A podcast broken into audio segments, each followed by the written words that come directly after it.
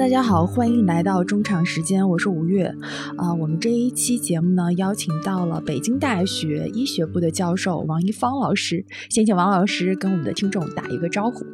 各位好，我是王一芳老师。我跟王老师，我觉得还是有一点渊源的，因为王老师之前在我们另一档播客节目，就是呃苗师傅听诊与经验里边，当时跟苗师傅对谈，聊了一期我们如何能活得长、老得慢、死得快。我没记错吧？应该是冰得晚，冰得晚啊！对，我还差了一个，对，然后是聊了这样一个主题。然后这一期节目其实是我们《天真与经验》里面的应该收听量和热度最高的一期，对。然后当时其实我作为编辑就跟王老师有一面之缘，然后当时在现场监听这一期节目的时候，其实也大受震撼。后来呢，王老师又在我们三联中读做了一门课程，叫做《医生不曾告诉你的生命哲学课》。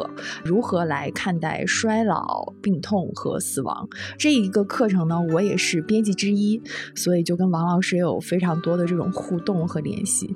呃，正好最近呢有一个电影上映，叫做《不虚此行》。在这个电影上映之前，其实很早之前我就跟王老师聊过这个电影，我就说《不虚此行》的这个电影，我们当时拿到的消息是，它其实是一个也是跟生死有关的嘛，因为里边胡歌饰演的主人公文善，他是。是一个写悼词的人，我们最开始都会对这个电影产生很大的好奇，不知道一个获了上海国际电影节两个奖项的这样一部电影，它会怎么样再重新去书写一个生死观的故事。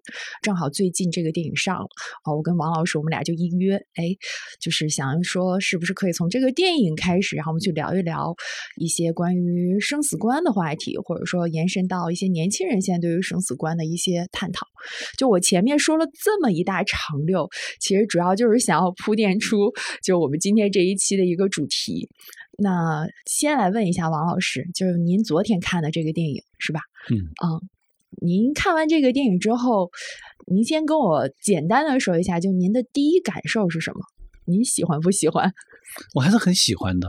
我觉得文善，呃，胡歌演的这个角色，给我们一种还是心灵上的打开，因为他那个角色和他的人生经历，我觉得有一种契合。因为大家都知道，胡歌是经历过一场车祸的。嗯，车祸以后，他的角色理解和呈现上，其实有一种很特别的转型。而这个转型的最契合的角色，我想应该就是这个不虚此行的文山。嗯，所以从这个角度讲，导演选角还是特别有眼光的，因为他那个，尤其是眉间的那份淡淡的忧郁，真的是一般的演员没有的。嗯，而且包括他眼睛里面有一种看一个人，同时又想接近他，同时又想躲闪他的那么一种欲看还休的，他不是男女之间的羞涩。是一种对人生的一种敬畏感，嗯，或者讲生命神圣的一种感觉，所以他正好跟这个导词策划或者写作的这么一个其实很贴合。对，我也觉得他的气质其实是特别贴合的。对，嗯，上一次可能这种讨论还是说他演《琅琊榜》的时候，大家就说这里边的那种浴火重生就和他本身的个人经历就很像。然后我在看《不虚此行》的时候，我也有这种感觉。他整个电影其实。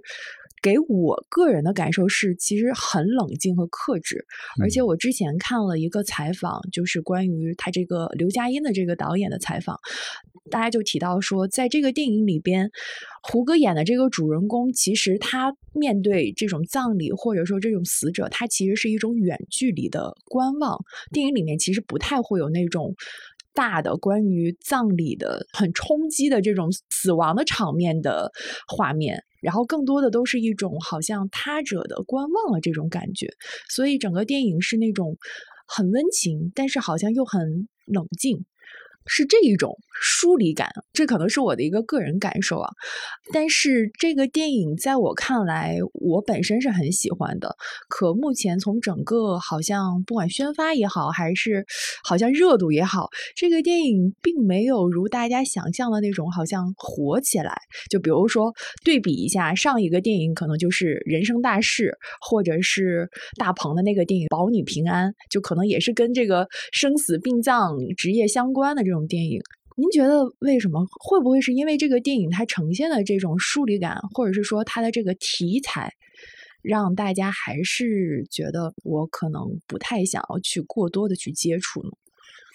有这么一个意思在里面，我就觉得这个电影它没有去刻意去渲染这个殡葬的这么一个过程。因为它过程的话，我觉得像入殓师那样的，通过音乐、通过画面、通过主人公和客户之间的这种矛盾冲撞来制造高潮。包括像朱一龙演的那个人生大事也是，他还有那一个小演员是吧？那个小羊头是吧？出来以后那个感觉上的的确确是戏剧化的东西更多一点。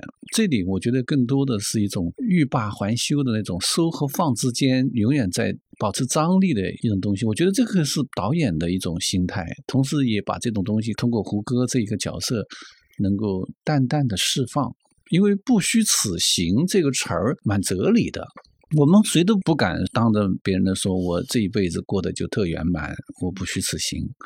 其实只有当你站在悬崖边上的时候，或者渡过激流飞渡以后，或者我们再来回头看。说这件事儿，我可不可以说我不虚此行？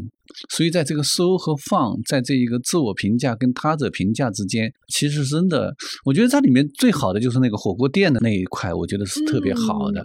你看他那家人的分歧，其实这个人是特别善良的，但是在人家看来就是有点傻的。就他对他妹妹那么好，用给他取冰块，让他高考有好成绩，外语特别好，得满分，最后就有很好的前程。然后他自己其实就是完全无私奉献嘛。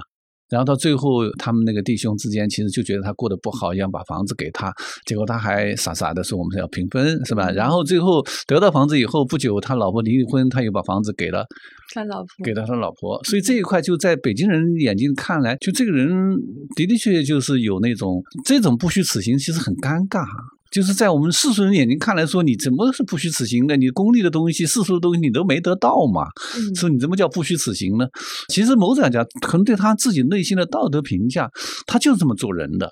如果从他的这个人生态度或者人生的理解来看，他真的是这样认为，就是说我这个房子就是应该给那个背叛我的妻子的。我给我的妹妹拉冰块，我就没有任何回报的，嗯，我就不想那个，甚至说他那个弟弟打他，他说我只打过一回，其实也可能就是说亲者痛，仇者快，结果能叫不虚此行吗？他就用那个很大的反差性的东西，就这种叙事噻，在里面因为不是特别的凌厉痛快的叙事，不是太多，像那个王先生黄磊演那个王先生的叙事，相对来讲就收敛很多。其实他那个父亲是一个非常有内涵的，就那个有价值的一个讲不虚此行的人，但是周边人并。并不理解他，啊，其实真的理解是他的小孙子。对，所以小孙子说我要跳到河里去，让我爸爸过来才陪陪我爷爷，因为我爷爷已经病入膏肓了。所以这种情况下，他知道你们这些人为了那些虚名的东西，为了所谓的不虚此行，你是抛弃了很多有价值的东西。呃，通过滑冰场的那个东西，我觉得胡歌那种滑冰的笨拙和那种小孩子的那种流畅，其实我们怎么来看待这种所谓成年人的世界？其实儿童世界更天真。对，更可以讲用不虚此行。他用一种非常简单的、非常质朴的东西来回答不虚此行。而我们所谓的那个王先生演的那个有房有车住的那个大别墅里面，甚至还还有打伞的。呃，那个打伞的倒是是殡仪馆的服务哦。殡仪馆的服务就是有这样一个，就是因为某种上讲，这里面是一个所谓的殡仪的概念，会告诉你，就是说尸体也好，骨灰也好，都不能直接暴露在阳光下。暴露在阳光下，其实这是一种，就是我们讲的未经包裹的、未经呵护的这么一个灵魂啊。所以这里面有这么一个问题，包括走得太快也这个问题，走得太快了，灵魂会跟不上的。所以他那个节奏慢，以及打伞，它其实是殡仪馆的视死如生的一个职业道德所要求的一种仪式感。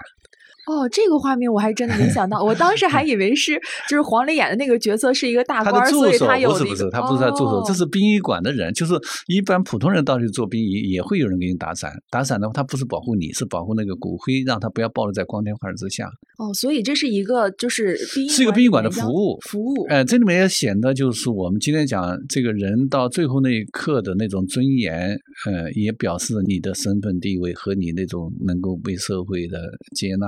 一种东西在里面。如果你是孤魂野鬼，那就没有这些待遇嘛。哦，哎，这个我还真的是没想到。我看电影的时候一直在想，说这是多大的一个官儿，还有助手在旁边给打着伞。我当时这种感觉。黄磊演那个端着的感觉演的很好，他恰恰这个电视里面就需要他那种端着的感觉。其实我们今天很多人假面具的生活，呃，表面上不虚此行，其实他其实是是亏大了。我们怎么讲是吧？其实他父亲特别有感觉是吧？在那个别墅边种那个竹子，而且他跟他孙子讲是吧？嗯，宁可食无肉，不可居无竹这样的。其实这种中国士大夫的那种东西特别强烈。结果你看他轻飘飘的说啊，这个人家这个物业给他挖了，这个物业不能说你想种什么种什么。就这个东西上，你至少要有一种，我对他父亲的行为我完全不理解。他的那个细节很那个，就是那个《铁道》杂志的那个内部杂志，翻开那一页弄写那个标签，他就是对他儿子的每一点。滴的进步都特别在意，而对他父亲对他的东西完全不在意，只在意他自己的儿子。这当然也是中国人的一种一代一代往下传的。所以我们觉得我们要做到不虚此行的话，真的应该去花时间去了解我们的父辈，而不是把所有的爱都传达给我们的下一辈。了解我们的父辈，他们所走过的路，他们所背负的苦难，以及他们。心灵的开合和需求，我们真的腾出那么三分之一或者四分之一，甚至五分之一的时间，他现在是百分之百放在孩子身上，是吧？你看对他的父亲完全不了解，你看他跟文山说你写什么样就行了，这个我对我父亲也不是很了解，嗯，然后他一直在看手机，一在一在这个手机弄完，那个手机完全是商场的那种职场的东西，一下子回到这啊，我知道了，就证明他是已经到了一定的身份地位。包括他那个太太说啊，弄了一些皮毛的东西，他会养花，呃，他养了很多花，那都是很皮毛很皮毛的东西。行是吧？其实我就觉得这种东西上，就了解面对一个逝去的灵魂，它是有重量的。他自己的不虚此行是靠别人的眼光、别人的语言去描述，是吧？其实这个文善就是一个描述者、归纳者，但这个时候连你的家人都那么冷漠、那么无所谓，所以文善就觉得落差特别大。说是我较真，还是好像别人，包括那个火锅店说你好像蛮较真啊？就你其实我们都已经通过了，你你怎么还要去，对吧？对，嗯，我在看这个电影的时候，我也有这种感觉，就是像写。悼词的这个职业，其实之前可能完全不太被我们所关注到。就是在我的意识里，可能比如说我长这么大，我参加的这些葬礼，我的感知和我的认知里边，好像写悼词一般都是家人来写的。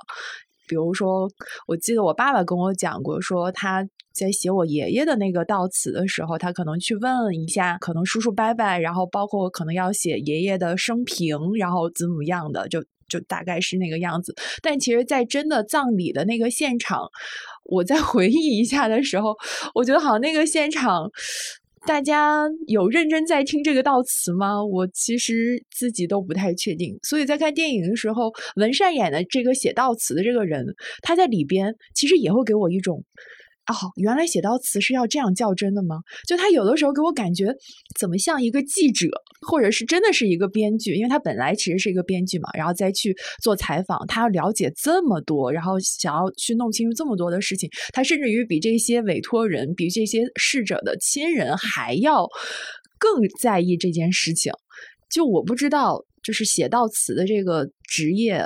就真的现在是这个样子吗？还是说他这个电影里面其实是有很多美化或什么之类的东西？我觉得这里面反映编导的一个非常有想法的一个点。嗯，大家知道，其实我们很多人都是格式化的活或者形式化的活，所以你看他一开篇讲的说这是格式化的导词，只要把东西填进去是不收费的模板。哎哎，模板式导词就是你刚刚讲的，就是我们今天很多人都把自己格式化了。这种这个这种格格式化，比如说由单位的工会主席或者由单位的组织部门，哎，把他那个生平去归纳一下，其实这就是我们讲的，这里面其实导词是一个人的传记。是一个人生平，就是不是不虚此行？其实这个导词是一个中国人叫盖棺论定，所以这样呢，如果格式化的话，其实是对这个人、对这个逝去的灵魂的一种不尊重。所以我觉得这里面恰恰就是说，我们未来会活得个性化一点，是不是不虚此行的话，实际上应该由我们自己的思想和行为来映照出来，而不是靠别人的那个格式化的那个手去把它展现出来。这里面它其实就讲个性化的生活和个性化的灵魂，包括死了以后也要个性化的表述、个性化的追思。这恰恰是我们这一个时代一个特征，就是我们年轻人都追求个性化。就是我不要跟别人一样，嗯，别人认为好的事儿，别人认为不去执行，我我恰恰认为是有问题的，或者我认为不去执行东西，别人也不未必接纳，就是活出自我来嘛。所以文善在这里，你刚刚讲的文善的角色，其实他的真实的身份是编剧嘛，嗯，失忆的编剧，而且他的生存老师出来以后讲，就是我知道你混的不好，我也混的不好，是吧？我我给点活给你干。其实他其实那一块是，而且他永远写不到主角，他也是一种批判，就是我们今天的这种电视剧对于主角的那种格式。化的诉求太多了，所以他是我手写我心的，而不是那种呃按照一种格式化的模板式来创作的人。这恰恰是我们某展从编剧的角度，从文学的角度，也是一种。他忠实于他的那个职业的一个表现，而不是说，呃，这个社会需要什么东西，现在需要一个什么形象，我就塑造一个什么形象。他是有自我的，而且他默默在为这个自我在靠近那个自我。这一点，一开篇其实他有这么一种社会批判的一个悬题在这里，很多很多人嗯没有特别在意，好像就是说，呃，就刚你刚刚讲的，别人会在意那个会场上那个悼词嘛？其实不是在会场宣读那个悼词，因为他这里面就是可能大家对我们这个冰上的工作。还是有一点点误解，好像就是把冰上就压缩到那么三天，或者我们有七天所谓的节日，就或者说我们今天就是父亲逝世了，母亲逝世了，我就请三天假，请五天假，就是我所有的工作在这五天当中完成，不是的。其实我们这里叫殡葬祭祀，有四个环节。殡是什么？就是我们讲的化妆啊、入殓啊。包括换衣服啊，包括最后的告别啊，包括最后到了火化这个过程，或者有些人就是下葬这个过程，这是这是叫殡。葬的话就是有墓地的概念，因为墓地当然你还要花钱去买，或者是墓地还有什么样的，比如说你是什么样的民族宗教信仰，它有不同的墓地，它就是葬啊。然后后面就有祭，祭上每一年的清明节、寒衣节，包括春节祭。四的话，就家庭当中有一个叫做会序，或者宗族，像过去大家族宗族当中有位序、有灵位，哎，在那边还要做家祭、做族祭，就是在宗族里面，它就是一个。绵延很长一段时间的，甚至上百年的这么一个过程。如果这是一个伟大的灵魂，或者是一个非常有名的人，尤其那个祭和祀的部分就特别特别长，嗯，包括他那个那个兵和葬的部分也特别特别隆盛，甚至还要通过我们的媒体去宣传。比如说这个人特别那个的话，就是他必须有一个公祭的一个场合。所以为什么我们去老老干部特别在乎自己的导词呢？嗯，比如说他要某一个环节，是吧？比如说我啊，我比如说我想要一个个性化，就说王一芳老师是个好老师，我就要这句话。至于别的东西我都不要，是吧？得什么奖什么什么我都不要，我就要一句话很朴实。就他最后你讲的，文学要还原生活。其实我一个生命消逝的时候，其实他也要还原他种最本真、最质朴的东西。那个最本真、最质朴的，恰恰是跟别人不一样的。是我爱过，我活过。你像我们那些墓志铭，就是把它用最个性化的语言来再现它。当这种从导词是一个方面，另外还有就挽联，就中国文化里面有很多像挽联，其实也是个性化的。嗯，有些人墓志铭就一句话，就觉得我爱国轰轰烈烈，是吧？或者说，是吧？像像我们那个有名的医生是吧？有时治愈，对，有时治愈，常常帮助，总是安慰。他就说，医学只有那么本事，治愈是一个小概率事件，我帮助别人才是大概率事件。就是他一生当中彻悟了一个道理。我就觉得文善他用编剧的功力来着眼于一个导词。当然，我们其实这里面还可以更加，要是我来当编剧的话，我可能更丰富的把它延伸到挽联。导致服务以后，你能不能够弄一个个性化的挽联？因为这也是个文学化的手笔，是吧？甚至我要弄一个特别有个性的墓志铭，就应该这是完整的一套服务。这也是中国人活到今天在追求个性化的一个很重要的东西。你现在到我们的这个万安公墓去，其实真正让你特别特别的有记忆的，就是那些有个性化的东西。嗯，你看像我们的著名的书法家启功的这个墓碑，就是嗯，中学生、副教授，就他特别有意思。我没上过大学，我就写中学生、副教授，是吧？然后我就是唯有爱，因为他对他妻子很爱，唯有爱我是最最最珍惜的。他那个墓志铭就特别特别有意思，他其实相当于一个导词，只是个浓缩版的导词。所以导致这件事儿上，其实它有一个崇高的东西在里面，就跟那个入殓师里面那个小林大悟一样的。小林大悟他的职业是一个大提琴手，是一个东京著名的乐团里面一个大提琴手。他把这个东西给带过来，为什么带过来呢？因为它是个大提琴手，也许大家大提琴手是低音部分的，它是营造那个整个的音乐的城市部的高潮的那个庄严的部分的神圣感的部分。他把这么一份职业的这种东西，通过像九十让的音乐，通过欢乐颂，然后再到 Beautiful Days 就美丽的死亡，然后一步步拉过来的 Memory，他当那个音乐语言可能也是很不错的，拉过来以后，把它变成一个入帘场面的一个东西。拉大提琴的手去给死人化妆，在世俗看来，这这这落差太大了。包括我们讲一个写剧、写编剧的一个手，竟然给写一个导词，而且看上去导词就三分钟念完了就跑了。不是的，导词在这里，在中国人看来，真的是一个人的是非功过的最后的一个句号。这个句号也可能是个惊叹号。嗯，如果这个惊叹号没打好的话，草率的去那个的话，是吧？包括卖火锅的那个人想说，我们都没有意见了，挺好的，是吧？嗯，就是他这个东西啊，其实这里面反映就是，也许这个个人，因为他里面不是那个癌症的那个方阿姨嘛。方阿姨她那个过程，当中说后来文善去作为她的一个好友去献那束花的时候，其实她内心当中是有又有一个震撼，只是那一块我觉得电影没把它渲染好。对，那一段其实很短，特别特别有意思。但最后会有一个镜头，就是给她给方阿姨写的是应该有点像一个小册子，就很厚的一个小册子的那种道理。他太了解他了，对，她受那么多苦，你看她那一段，我觉得那一段其实写的很好的，就是她老公在上海学习，结果有。外遇，结果后来又回来了，峰回路转，那个东西在我们生活当中是的确很好，所以在方阿姨这个人物在那一块其实可以着脉还多一点。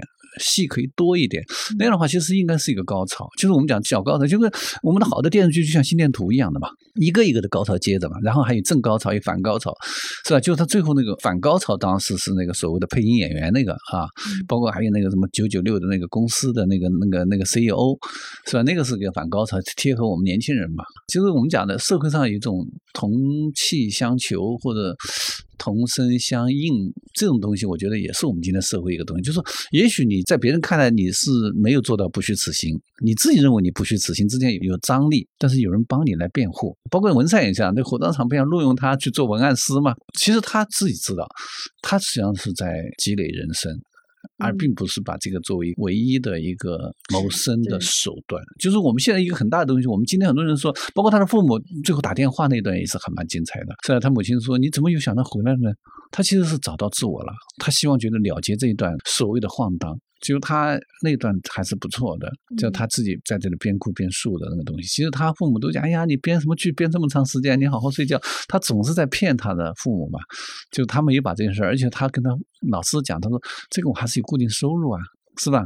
能养活自己。”嗯，编剧的话我未必那个，就是你认为的不虚此行是有正当的职业、有体面的收入，就像黄磊演的那个人物一样的。结果他是不虚此行嘛？严格按我们看来，他亏大了。他根本就没有好好看风景，他根本就没有好好在父子之间去倾诉、去了解一个这么有内涵的父亲，甚至他都不了解他那个有内涵的儿子。他儿子跟这个父亲是构成了一个跨年龄的这么一个环，这个环其实是热爱生活、品味生活、理解生活。而黄磊演的这对夫妇，其实就是很表面的、很表象化的，嗯，所谓的用那种成功的符号、呃光环，说我挣多少钱、住多大房子。这就是我们今天这种社会评价的多元化。对，觉得更像是一种社会意义上的成功。就是我跟王老师，我们俩感觉已经把这个电影剧透的差不多了。然后我觉得我们这一期上线的时候，应该喜欢看这个电影的朋友，大部分应该已经都看过了。刚才王老师提到了，或者没看太懂的，可以听王老师没说，说对，我觉得可以去可以挖掘一下。对对对对，我其实看这个电影的时候，也会不自觉的去联想到刚才王老师提到的《入殓师》，因为我会觉得《入殓师》这。这个电影和《不虚此行》这个电影，他们两个呈现出来的那种基调的感觉是有点像的，嗯，觉得都是有一点淡淡的，但里边还有一个共同点，就是您看刚才您也提到。文善他其实是一个编剧嘛，他是用一种文学的语言，其实，在殡葬和生死的里边，可能再去做这种书写。然后他其实是一个诗意的编剧，最开始的设定是这样的，包括他其实最后有可能是会脱离掉悼词的这个行业的。就像您刚刚提到，他并不把它作为一个谋生的手段。然后我在看《入殓师》的这个电影的时候。呃，小林其实最开始也是个大提琴手，他最后也是迫于各种各样的情况才去做了这个入殓师。但好像那个电影呈现出来的，因为最后他是处理了他父亲的这个死亡，对我觉得他好像对于入殓师的这个职业有了一种新的理解。他未来是不是会继续从事入殓师？可能那个电影里没有给出一个非常明确的答案，但是我们的感觉好像是他也许会把这个职业未来一直从事下去。就我在在看的时候，我就在想，为什么就是这种电影里面，他最开始对于主人公的这种设定，一定就可能大部分都是说我因为某一种什么。情况我才不得已去做了这样的一个职业，但是这个其实也是符合我们当下对于这个职业的一种认知和理解。但我在看电影的时候，我有一种稍微有点分裂的感觉是：您看文善做的这个悼词诗，他其实在跟所有的委托人的沟通的时候。都还算是比较顺畅的，除了最开始黄磊的那个夫人知道他要跟他那个儿子两个人聊的时候，他可能稍微会跟那个文善说说啊，就意思你就这一次啊，就你不能再跟他再聊别的了。就大部分其实包括公司的打工人跟他聊的时候，其实还更热情一点。我就觉得，哎，这个好像和我们现在或者说过去大家认知中对于从事这种殡葬行业的人，稍微大家还有点忌讳是。不太一样的，我不知道，我觉得这算是一种美化，还是说现在其实已经是这样了呢？就我不知道您怎么看这个事儿。我觉得这个职业歧视啊，在一部分人当中是肯定是根深蒂固的。嗯嗯，就是我们讲的，你是从事这么一个服务死人的一个行当，但是我们随着社会的进步啊，我觉得会越来越开放。嗯为什么会越来越开放呢？因为最近我们开了一个冰上行业的一个叙事座谈会，结果我才了解到，我们北大很多学生在从事这个行业。在我的理解当中，我说北大的怎么可能？北大历史系、北大中文系都有人在冰上业做得很好。呃，所以这里面是未必就是说你那个所谓的名校的毕业生或者什么的。其实这里面有一个什么问题呢？就是说，首先我们对这个行业的神圣感和神圣感，跟你刚刚讲跟音乐的相通性、跟文学的相通性，我们是没有很好去挖掘的。嗯，刚才你讲的，其实文善不仅仅是一个书写者，文善其实是一个人性的洞察者，嗯，或者是一个人性的挖掘者。因为他在一直在寻找故事，他那个寻找故事其实用一个东西，它叫观察日记。他最早是到火葬场是为了寻找故事，因为火葬场是人生最后一道门嘛。但是他就恰恰认为这一块特安静，那本来因为这一块是死去活来的，什么？哭天喊地的，结果恰恰没有人们在这里，他就感到这种落差让他特别震撼，所以他留下来，所以跟那个火葬场那个从业人员之间成了朋友了嘛。这里面另外就是他到动物园去，他看动物，说不是有个大猩猩生病了以后，那个大猩猩饲养员，呃，在扮成大猩猩跟他，结果后来就出不来了。大猩猩好了以后就就要一个朋友，结果后来他就动起他，这个人肯定是没结婚，这个肯定是一个什么什么人，就居的，他独居的，就他其实是通过这么一个东西，就是识人术，就是我们讲一个好的编剧，肯定要强烈的认识社会、识别人的这么一种透视能力。他将来是不是坚持做导师的书写师？我觉得未必。但是这件事儿上，我觉得他具备了这种洞察人性的能力，做什么都是最好的。嗯而且还有一种，我们今天社会是双轨的一种身份。就是小林大悟也有可能将来一边做入殓师，一边做大提琴手，是吧？因为这点完全可能，甚至可以是在市民的乐团里面成为一个很好的角色。其实对于小林的这种所谓的职业歧视和转变，其实是通过他的妻子来表现的。首先，他知妻子知道以后就生气回娘家，嗯，是吧？这是第一个。另外，就他那个同学看不起他，结果同学的。妈妈，结果后来入殓，他做的时候，他同学改变了。后来他的妻子后来回来又改变了。到最后最自豪的就是他父亲最后要入殓的时候，那两个当地的那个入殓的火葬场的人就觉得好像草草的弄一下，然后他妻子制止他，他说：“我先生是入殓师，你们不用管，是吧？”然后打开他那个手那个所谓的那个石头信，所以这里面噻，就是他那个细节上通过石头信，他最主要是九十上的音乐。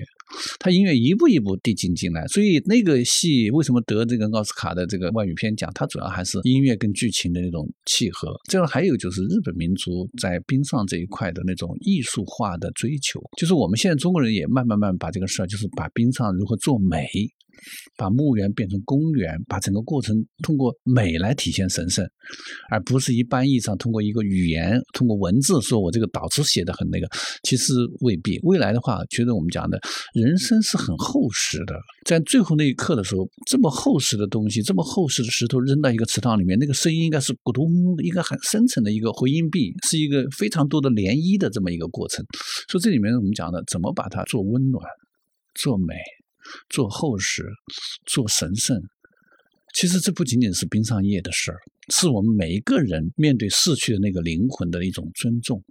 嗯，其实你尊重那个灵魂，其实在尊重自己，因为那个灵魂是你的一面镜子。其实文善他用他那双眼睛看到了我们不愿意看或者不那么充分的看的那些人生的这种悲喜剧。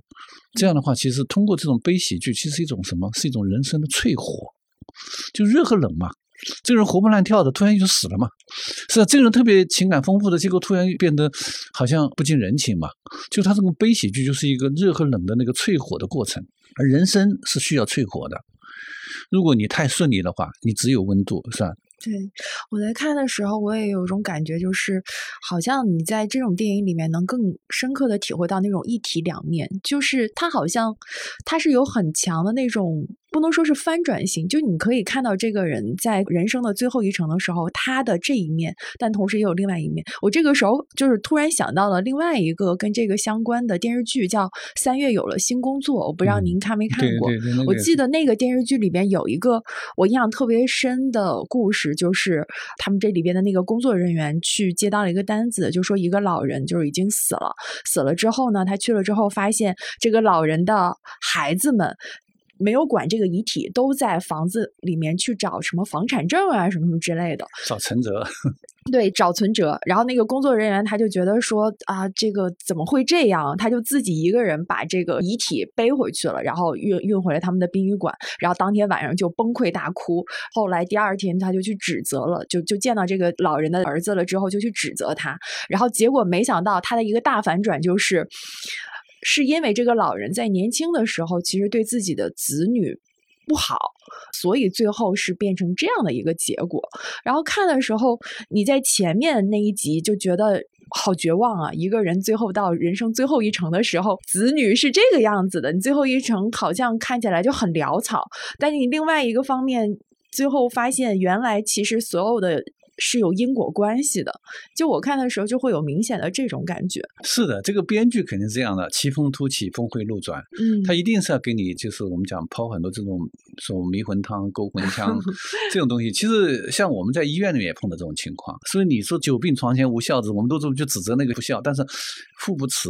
你多次背叛，包括像那个小林大悟，他的父亲是吧，跟咖啡女郎走了，是吧？他当然最后原谅他，但这里面其实也是有心结的，他不想去那个，他最后当然说是化解了，说你还是去吧。就他其实他最后那个石头信就觉得他和解在那里吧。他要是没那个石头信的话，因为他小时候经常跟他父亲在那个池塘边去河河边去找那个石头，就说这个石头呃敲两下就是。可以通阴性嘛？他其实还是把人性的转还。其实人性上不能说我们一以贯之的是非常的善良、非常的克勤克俭、非常的利他。其实未必，就在中间呢是会有波折的。我在利他的时候我利己，或者我特别利己，最后悟过来了去利他，或者说我原来是特别善良，结果受了很多伤，结果就变成特别的暴躁、特别的刻薄啊。到一个这就我们把它叫人生的法卡弯。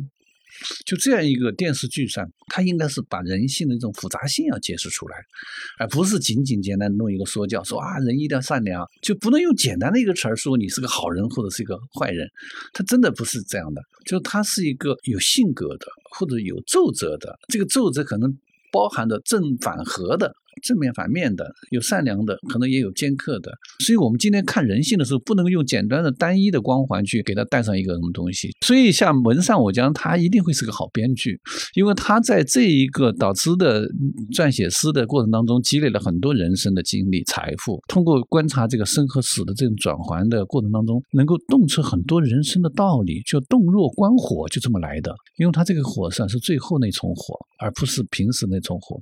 嗯，我还对您刚才提到，就是说现在北大的很多学生已经开始在从事。二十年前就有。二十年前一直都有。您刚才说有可能历史系的或者是中文系，我能问一下他们大概具体是在这个行业里面做什么样的工作吗？他们最早可能会去做文案工作，就跟像这种，因为这个火葬场也是个机关嘛。嗯，还有就是有些我们的火葬场其实它是一个公祭单位。它是比如说，它火葬场另一块牌子叫北京市烈士陵园管理处，它是事业编吗？当然了。是事业编，是事业编。他在里面做的东西，可能是我们讲的是整个逝去的一些灵魂的一些革命事迹的归纳总结，或者是党史里面的一些研究。呃，现在好多都做领导了，当然我不能说是谁。我们现在北京好多火葬场的领导就我们北大的学生。其实我们叫北大学生可以去卖猪肉，为什么不能做火葬场呢？火葬场上我们讲可以服务活人，为什么不能服务生死之间的人呢？这里面其实没有高低贵贱的东西。对，我明白，因为我记得电影里面就是白客演的那个工作人员，当时不还跟文善说，就是说，哎，我们这边又有招聘了，对啊，希望他来转正嘛。对对对，他其实可以解决你。嗯嗯，他这里面就是很矛盾，就是文善他是有原则的。他可以为了一时的生存去放弃自己的所谓的崇高的编剧去做这个导词的撰写，但是他底线就是说我不想终身的从事这么一个，呃，跟逝者打交道的这么一个职业。就他中间他可能还是希望有一些新的转换，或者说他还没有坚定的说我一定要干这件事儿。其实他也许干这件事，我想他可能是一个好作家，他说他可以业余时间写作啊。是吧？他看到这么多灵魂，他把东西写到那个作品里面，他可能成为一个作家呀，是吧？因为他是学这一块的，未必非得去编电视剧。电视剧当中跟作家之间的差别就是，一个是以图书的形式出版，一个是以电视剧的形式去拍摄。其实电视剧拍摄这一块更险恶，那个独木桥更的那个。其实文善的话，我的给他设计的话，基本上一边做导词撰写，另外写很深刻的、很有内涵的，像米兰昆德拉那样的小说，是吧？把这一块死亡能够轻松一点，能够荒诞。一点能够游戏一点是吧？不要弄得中国人那样的，就是一一谈死亡就谈死色变。我觉得克服人类的死亡恐惧，其实他如果有这种文学的基础的话，他完全可以有潜质成为一个伟大的作家。对我感觉他在这里边还是把它当做一个就是工作，但是可能编剧是一个他想要就理想的一个职业或者说行业，就我觉得好像还是会有这种差异在。您能再给我们讲讲，比如说现在在殡仪馆里面年轻人可以做的职业，除了像刚才我们提到的，比如说这种文案工作，还有什么样类型的工作？几乎所有都可以做。其实年轻人，当现在有人觉得好像是跟逝者打交道，好像那个，其实逝者一般来说，比如说我们讲医生，医生去服务一个生病的人，或者说行将就木的人，他也是没有那个的。但这里面其实他还会有情绪，或者说他你觉得服侍不好的话，他的家人或者骂你打你，是吧？当这里面上殡仪馆里面相对来讲就是完全是一种主动服务。比如说我们现在很多年轻人做入殓师，就做化妆，因为还有一些就是把这个做美，像做花艺。就是花艺，比如说我们现在要婚礼是有花艺的，嗯，其实葬礼也有花艺，嗯，就是把那个葬礼的环境用鲜花，叫鲜花葬礼，这一块的话，它是完全是一个设计师的工作。呃，另外就是我们讲的这个炉膛工、火化工这一块的话，你看入殓师里面是一个老人，是吧？老人不是那个打开看最后一眼，是吧？其实现在很多的年轻人在做，为什么呢？因为殡上这一块现在的技术进步很快。就是它很多都是我们讲的都是计算机控制的，呃，根本也不需要那个。就是说，它整个的尸体鞠完躬以后，家人看过以后，送进炉膛和火化这一块，都是因为它那个温度很高，而且那个它都是机器完成的。现在还有人在做哪一块？就是做那种所谓的生命解口的那一块的行为艺术。什么叫行为艺术？就是说，当你这一个棺木送到那个炉膛之间。就是那种像一些贵宾啊，它中间就有一个过渡厅，这个过渡厅可能长的有五十米长，五十米长其实是一个虚拟现实的一个屏幕，就这里面噻可能会雷声大作，就是证明这个人一辈子非常辉煌、非常的那个东西，或者是阳光灿烂，或者金色的彩霞，或者是金色的彩虹等等等等。然后最后那个灯光哇，这个慢慢暗下来，夜幕来了以后，星斗升起来，然后这个棺木送到那个炉膛里面去。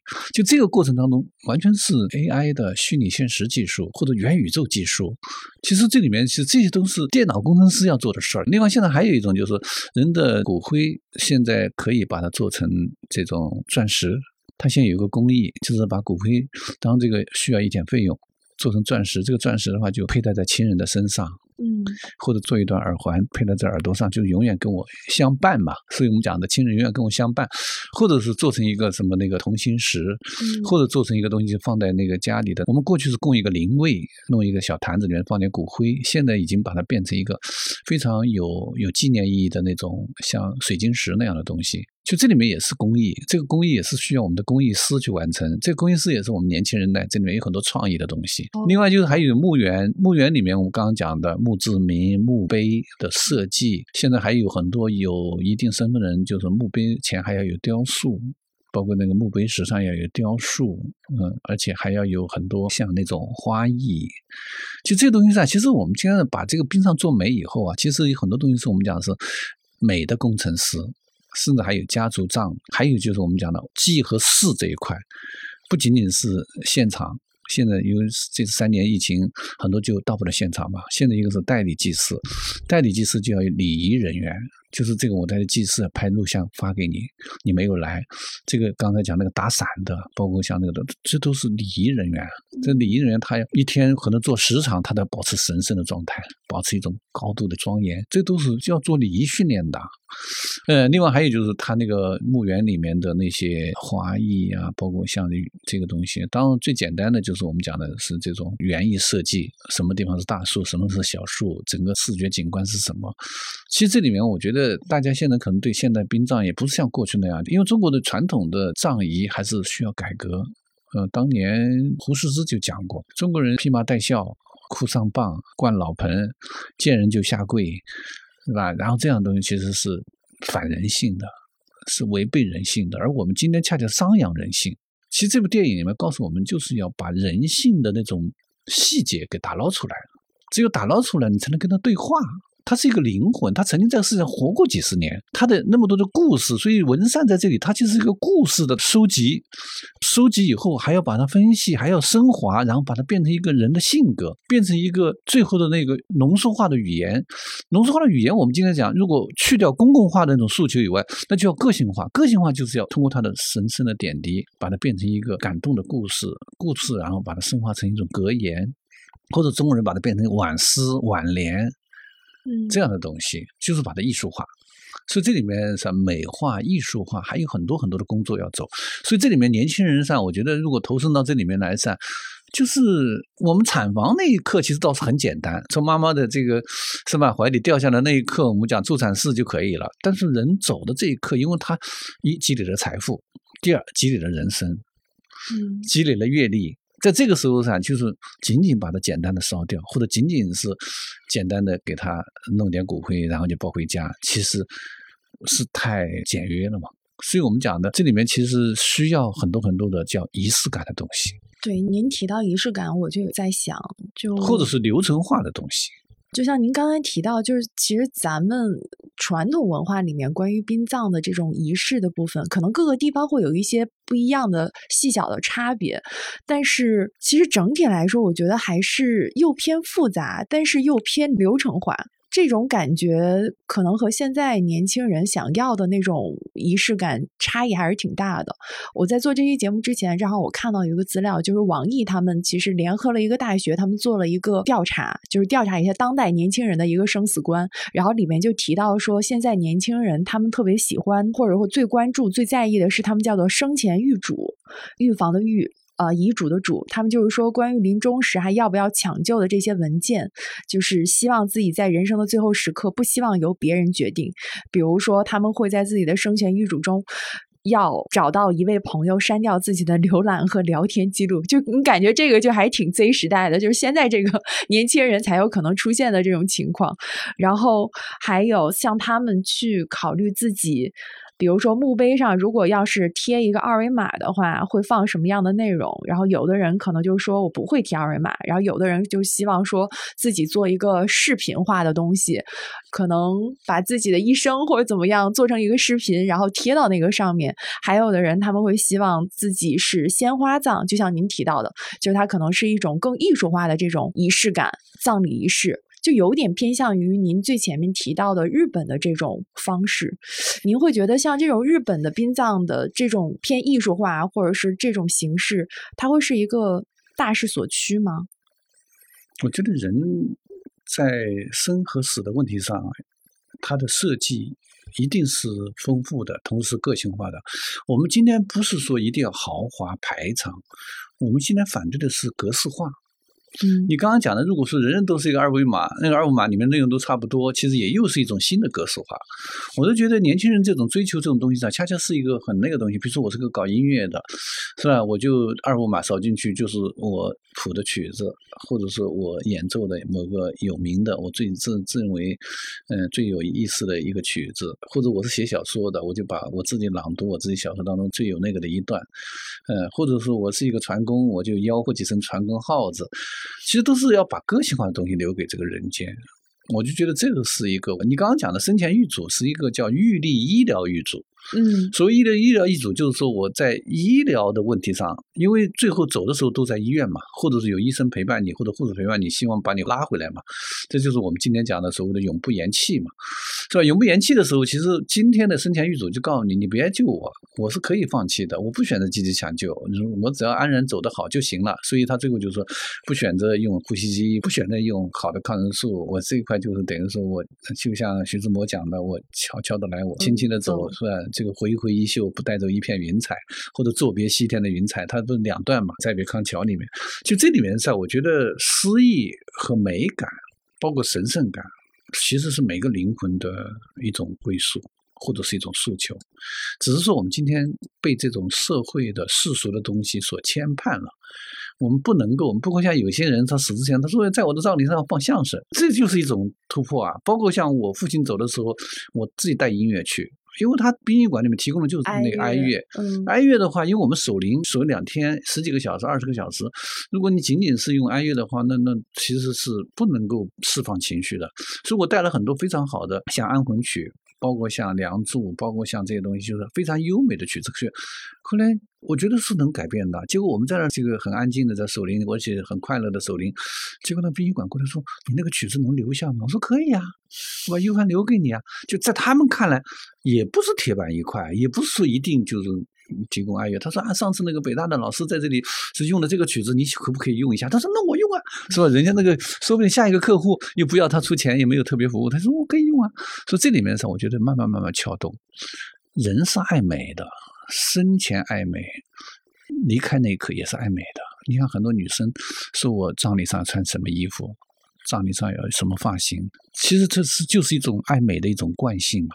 是啊，既然那样爱美的话，我将来成为一颗美丽的钻石，留给我的女儿。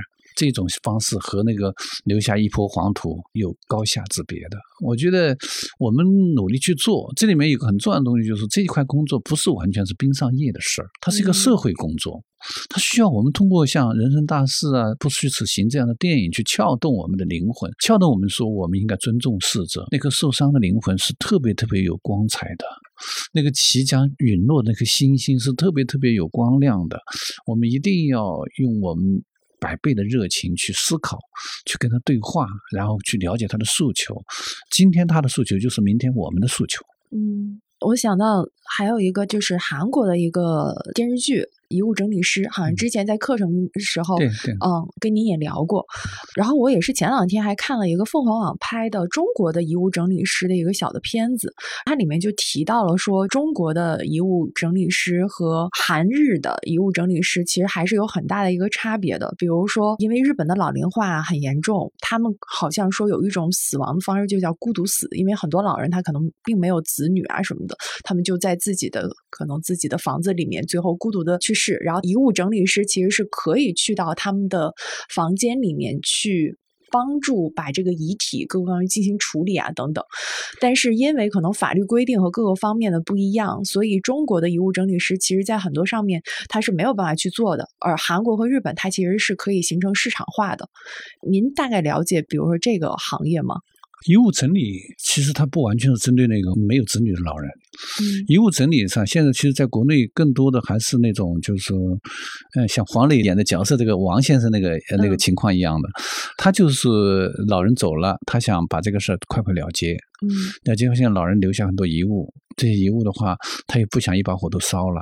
他就希望有个人去把它分一下类，整理一下哪些有价值的、有意义的东西，把它留下。你看，那遗物整理师就是化简为繁嘛。比如他现在有八十件衣服，可能可能就留一个什么样的领结，是吧？就是我爸爸的领结，或者留一条领带。是吧？或者他有很多很多书信，结果把它留上一两封特别精彩的书信。它其实是一个工作量极大的一个甄别的一个过程。这里面还有很多甚至有价值的文物都有可能。因为像独生子女嘛，他那个时间精力都不够的情况下，肯定会形成产业化。这个事儿是，只是现在我们今天好像大家没有这个习惯。当像有些老人就比较有先见之明。比如说像欧文·阿龙这样的心理学家，他太太得了乳腺癌以后，他就把他太太那一墙书，一面墙啊，就是哪些送给学校，哪些送给粉丝，哪些送给什么的，就基本上处理只剩下，比如说他有九千册书，就剩下个五百册，这五百册就是等于说是他最喜欢的，他要留下来的，或者是留下给孩子的。现在从九千到五百，这个东西就基本就是个自我整理的过程。就将来这个整理未必是靠别人，很靠像我现在帮我写遗嘱就是个自我整理。其实遗物整理在派生一个新的东西，就是我们讲的身后法律、身后的法律事务的处理。就他这里面处理是遗物处理，仅仅是一些线索，有价值的东西，分清楚哪些是有价值的东西，哪些是没有价值的东西。而且有价值的东西它是需要社会确认的。嗯，啊，有价值的东西，而且需要。社会公正的这个东西上，它是一个所谓的财富的一个另一种表现形式。所以遗物整理师他会有伦理问题，有道德问题，而且还要有法律责任。未来的话，因为我们今天讲遗物整理，首先是遗下来的物，第二是整理。其实不光是整理，还有料理，还有管理，还有建议。是吧？把它分类以后，说那些东西是吧？因为现在还有一个什么，就是说那些像我们前城里一些老人那些衣服，好多都没穿过，嗯，是吧？完全是可以做公益性的处理。当然，我们要把它消杀、消毒，因为这个人说传染病肯定不行。是吧？我们消杀有消毒药是可以捐给灾区人民的，它可以做二次利用啊，它毕竟是个物质啊。所以这里面是遗物整理上将来会是一个很大的一个社会的工程。就是我们今天老龄化，老人这么多，是吧？而且现在我们独生子女实行这么多年，包括我们讲的第一代丁克家庭，现在已经到了离开世界的时候了。因为最早实行丁克的，大概就是五十年的那些人，像我的一些老师，他丁克就不要孩子，他那个时候就想得很开。最后我就是一张委托单，委托给养老院的某个主管，说我这些遗物由你来处理。是吧？处理的话，当然这里面就是公益性的处理和家族式的处理，这里面其实有很多很多路径。我们不要想把遗物整理，是因为那电影里面那个韩克鲁演的就是还有点神神叨叨，还是一个什么自闭症，是啊？自闭症。其实这个事儿我们讲，他是为了渲染那个所谓的社会，好像这个事儿都没人干，或者只有那种人残疾人才能干。呃，而且写演他那个舅舅特别自私什么之类的，其实不是的。将来这项工作上会纳入我们整个的社会管理，是新的三百六十五行里面的一行。其实我们今天。上遗物整理师那要相当高的素质，将来要经过专门的培训，而且这里面要有伦理道德，不能说我那张藏书票，我那张全国张一条红的邮票我眯了，那是绝对不可以的，是吧？甚至这里面上就还有就是我们讲的有点像这个文善这个角色，他通过遗物的整理是吧，其实在对话一个鲜活的灵魂，是吧？通过他能够让自我提升，它其实每一个物品后面都是有个故事。我们经常讲睹物思人，就这里面有物哀。看到这个物品，我就有哀伤出来了。当你是一个局外人，你没有物哀，但是你会去打捞这个物哀。但是感觉像现在，比如遗物整理师这种职业，好像更多的还是存在于影视剧里面。就是大家好像在现实生活中很难找，不知道通过什么样的途径能找到。现在有北京有公司，哦，公司那个创办者好像是国外回来的。嗯，海外回来的有公司，有公司，有公司，而且他那个好像费用还很不低，就是他根据什么样的标的，比如说你是一个什么样的住房的内容，大概都他整理多长时间，而且你要求，因为他一般来说就是把其他东西处理掉，然后剩下那一箱是最有价值的，把它交给他的亲友。你看那个遗物整理师电视剧里面，就是最后把它变成一个小盒子，十件东西，这十件东西最有价值的。嗯，还有一个就是现在当代年轻人可能会存在的这样的一种遗物，就也是刚才生前预嘱里面会提到，就是他们的这种互联网的一些记录或者是一些账号。就叫我们所谓叫什么数字遗产？我记得就是您之前，嗯，在那个课程里面，其实我们也聊过云深的那个话题嘛。就我觉得这种互联网其实对当代年轻人来说现在很重要。我还记得像之前《滚蛋吧，肿瘤君》的那个电影出来的时候，呃，里边的那个主人公的原型熊顿，熊顿，对，他在微博上有一个账号，应该是一二年的时候，他那个账号是停在了一二年。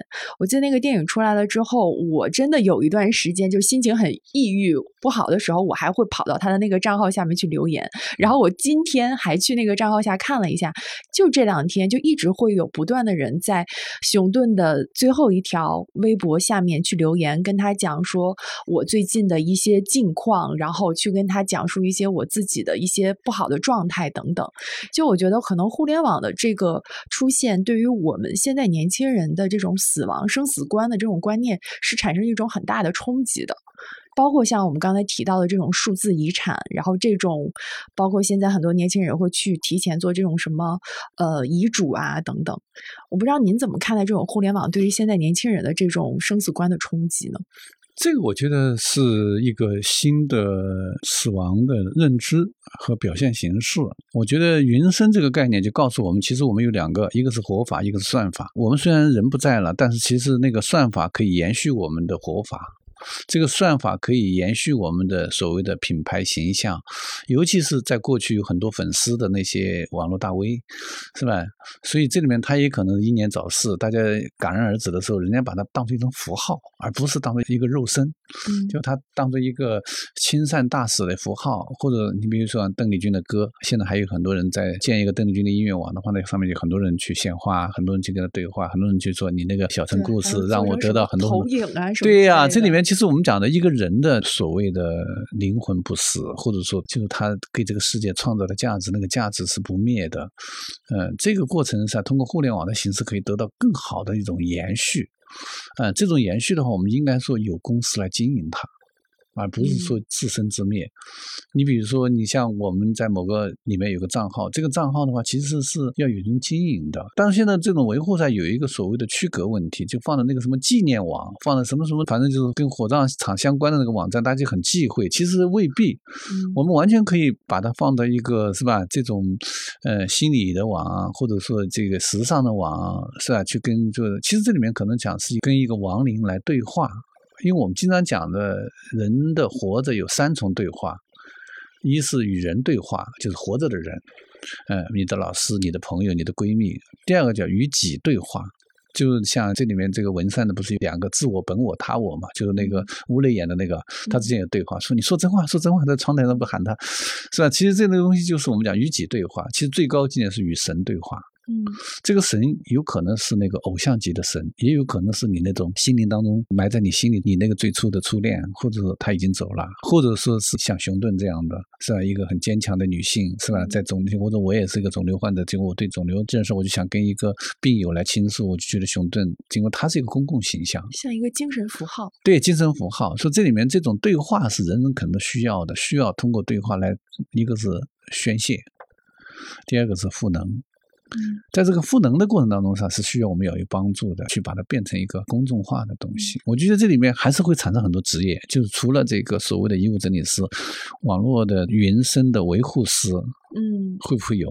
因为既然云声有大云声有小云声，嗯，是吧？有显赫的云声，有那种隐秘的云声。但是我们的云声是需要有一个团队，因为他也许他在生的时候就是一个团队把他托起来的，只是他走了以后，这个团队他能不能自生自灭，能不能够循环，商业上能不能循环，情感上能不能循环？是不是可以说，就是现在年轻人越来越关注这种？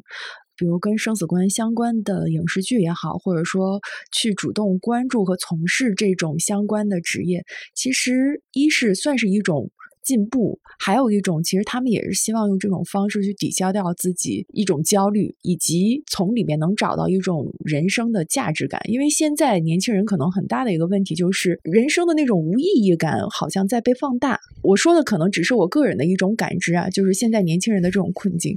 但是如果我们把比如说生死的这个问题想的再往前一步，然后你对于这种死亡的焦虑慢慢可能被冲淡，你可以更豁达的去谈论这件事情的话，好像你能够把你自己人生的这种意义感和价值感更容易的去提炼和归纳出来。我是这种感觉。是的，我一个年轻朋友跟我说了句话，他说：“连死都不怕，还怕活吗？” 对，是啊，死都能够看破，能够洞悉这里面的东西。其实我们讲活，着是在最容易的。对，所以我觉得，向死而生，转身去爱；向死而生，转身去奋斗，应该成为我们新一代年轻人的一个充电的一个场所。因为只有把那个死亡的那个东西消解了，才是一种真正的解放。解开放下。我记得您课程里边就提到说有一个词儿，我印象特别深。您说，嗯，比如说父母和可能祖父母的他的那个是一个窗帘嘛？对，对吧？就可能祖父母去世的时候，它是一个窗帘拉开一道，拉开了。然后呢，那父母又是另外一道。如果父母已经去世的话，其实对于你下一个就是年轻人，我们要直面生死。对，你要直面生死，你要你要去看到说啊，这个死神也许在远处，是不是已经开始在招手了？然后对于现在可能更年轻的年轻人来讲，我们是系着安全带的人。对，我们系着安全带的时候，我们没有走到这个悬崖边，我们可能就不会去想说我们要面对的悬崖下面的东西是什么。但是。因为可能有一些影视剧或这个东西开始让你去直面冲击到这些关于生死的事情，关于生死的一些哲理，你可能就会反思到我的当下，我应该怎么样去过现在的一个生活。是的，这里面也就是我们回到这个 不虚此行啊，就是不虚此行，它是一种慢慢的释放。淡淡的释放，为什么我们大家就觉得好像不过瘾？要看那种像人生大事那样的，或者是那样的，或者轰轰烈烈的那种死亡，或者那种荒诞化的，或者是戏剧化冲突的死亡。其实这个剧噻，可能就是说，我觉得刘嘉欣他是有意的去收敛，去用那种隐喻啊，或者用那种到后面完全是贴近年轻人的这种九九六的生活，包括卷啊、躺平啊这些，就是选择。其实我觉得这里面噻，我恰恰需要。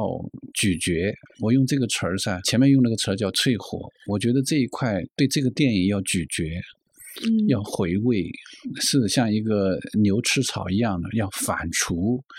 不然那些细节上是很难出来。你比如他那个饲养员那个动作，其实就是一个很小的一个镜头，就是他扮演那个东西掀掉头盖的那个动作。像那样的东西上，其实它的存在就是一个非常非常有意义的这样一个思考的一个点。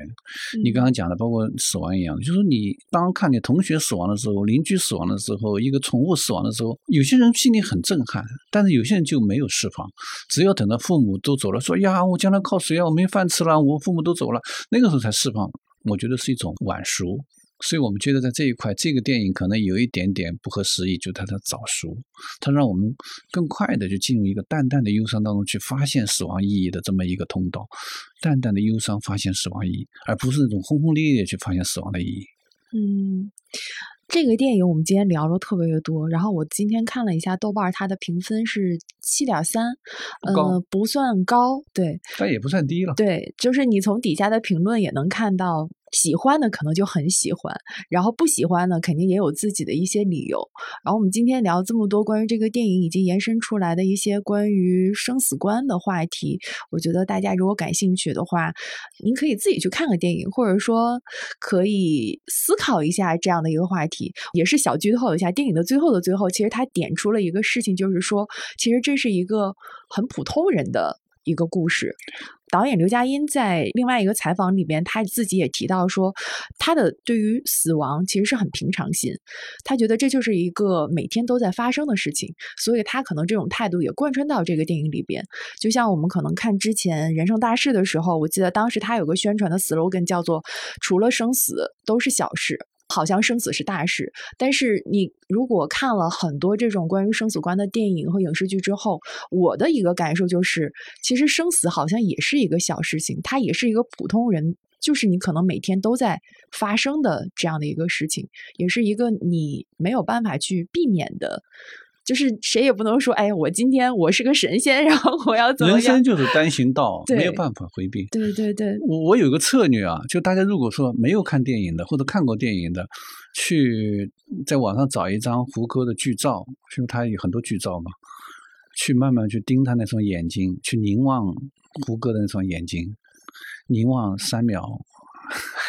甚至五秒，可能对这个电影会有一种新的感受。嗯，感觉王老师是胡歌的粉丝。我不是，我觉得那场车祸对胡歌的灵魂是一个非常大的一个摧毁和提升。嗯，如果没有那场车祸的话，胡歌是另一种类型的演员。我不能说他是个平庸的演员，但是有了那场车祸，胡歌就羽化成仙，就成为一个新的演员，一个新的灵魂就诞生了。那我最后有一个比较私人的小的问题想要问您，就是咱们今天其实也聊了很多从事这种殡葬啊、生死观的这种职业，比如说可能有遗物整理师，然后可能有这种写悼词，包括您也提到殡仪馆里面有各种各样的。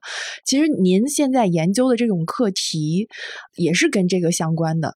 我能问一下，您最开始就是想要做这个选题的这种初衷，或者说那个启发点是什么吗？为什么会想要去研究这个呢？我原来就觉得死亡分成两段有点问题，是吧？这个一段在医院，在太平间就交接了，他这个人生转场，然后转到火葬场。其实是我们搞医的人不懂火葬场的事儿，火葬场不懂医的事儿，就是民政部管后面，卫生部管前面。其实我觉得死亡是一个完整的过程，死亡是一个失意的过程。刚才讲美也好，厚重也好，包括像这个神圣也好，其实都是相通的。所以我当时提出一个观念，叫医疗殡丧一体化。只有这样才能够真正理解死亡，才能够真正相互照应，嗯，才能像我实际是个医者，我从医者的一个角度出发，曾经是一个肿瘤科大夫，在看惯了肿瘤的死亡，我就觉得死后是到火葬场，甚至到天堂那一段路，他们走得好吗？他们会怎么走？人们怎么看他？他像，比如像，是不是不虚此行？那个虚，是吧？怎么评价？是虚还是实？是有意义还是没有意义？你刚刚讲的失意、失落，这里面其实很多东西它是哲学化的。因为我也是搞哲学的，所以我们不能从技术的角度来理解死亡，那就是心跳、呼吸停止。其实从哲学上看，人类学角度看，死亡是一道长坡，就他在爬，我们跟着人都在爬，我们仰望他的背景、背影，我们其实在领会他人生的意义，看到他的不容易，而且看到整个的世界就是一串。很小的，像蚂蚁一样的朝着死亡去进发的一个队伍嘛。嗯，就这也就是不虚此行了。对呀，大家都是不虚此行。嗯，但是至于怎么去表达，肯定你有权利，你表达说我是不虚此行的，你的理由请说出来。嗯。哇，特别谢谢王老师。然后最后最后，我自己其实就想接着王老师说的那个，我特别想要分享的是，之前也跟王老师在课程里面就是后面的花絮聊过。我之前看了一本书，叫做《死去之前都是人生》，它其实讲的就是算是死亡晚餐嘛，就是在晚餐上怎么去谈论死亡。然后那个书的前边其实是留了好几个问题，就是如果你是一个对于死亡有所关注，或者说你想要去关注的话，有几个问题你可以自己去。去反思或者反问一下自己，然后我想要在最后的时候把这几个问题问给大家，嗯，大家可以去思考一下。第一个问题就是：假如生命只剩下三十天，你会怎样度过？如果只剩最后一天、最后一小时呢？第二个问题是：你还记得你爱的人在世时为你做过哪些美食吗？如果由你来设计，你会把自己的葬礼或者墓碑设计成什么样？你想在葬礼上放哪首歌？由谁来唱呢？你认为一场好的死亡是怎么样的？如果生命可以延长，你希望可以再活多少年？二十年、五十年、一百年，还是永远？你有没有想过自己的最后一餐想吃些什么？你有没有想过如何处置自己的遗产？你希望大家在葬礼上如何纪念你？呃，我从里面挑了几个问题，然后留给大家。然后，如果大家听了这期节目之后能够思考一下，我觉得其实我们这一期节目的一个目的基本就是达到了。那我们这一期节目就谢谢王老师，我们下期见。好，谢谢各位。嗯，然后我们中场时间也在小宇宙、喜马拉雅、网易云音乐和苹果播客上线，欢迎大家多去关注我们的节目。同时，我也要再给王老师我们这个课程做一个广告。啊，今天跟王老师聊到，比如说关于王老师在关注的这种怎么从医疗的角度上把这个病脏进行打通，其实，在我们的课程的花絮里，我跟王老师我们也有聊过。那这一部分内容其实也会在我们的这一个医生不曾告诉你的生命哲学课里边。出现，然后感兴趣的朋友可以在我们三联中读搜索王老师的这一个课程，搜索王一方，或者是说呃生命哲学课都可以搜索收听。好，感谢大家，我们下期见。